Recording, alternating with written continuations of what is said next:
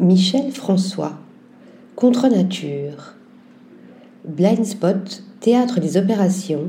jardin contre nature, hétérotopie, scène des abandons, pièce à conviction, allant de rebondissement en rebondissement, la promenade artistique dans laquelle nous entraîne Michel François, au gré d'un parcours aux allures d'œuvre d'art totale ou d'anti-épopée divisée en chapitres, n'est pas de tout repos.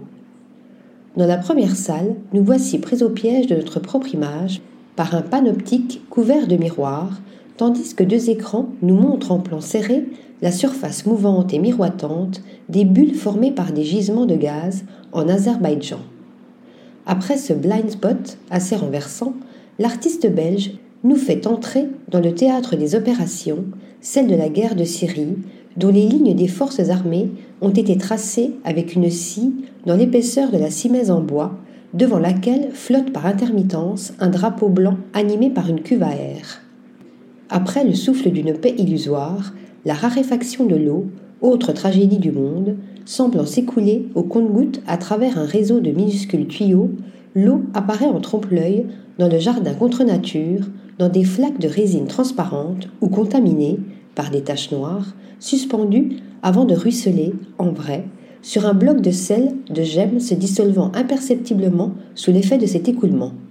Comme autant de pièces à conviction, des sachets remplis d'eau colonisés par des bulles de polystyrène et une gerbe de fausses bouteilles en résine suspendues plus loin sur notre passage nous rappellent à notre bonne ou mauvaise conscience. Hétérotopie. Heureusement que l'on peut se réfugier dans ces hétérotopies,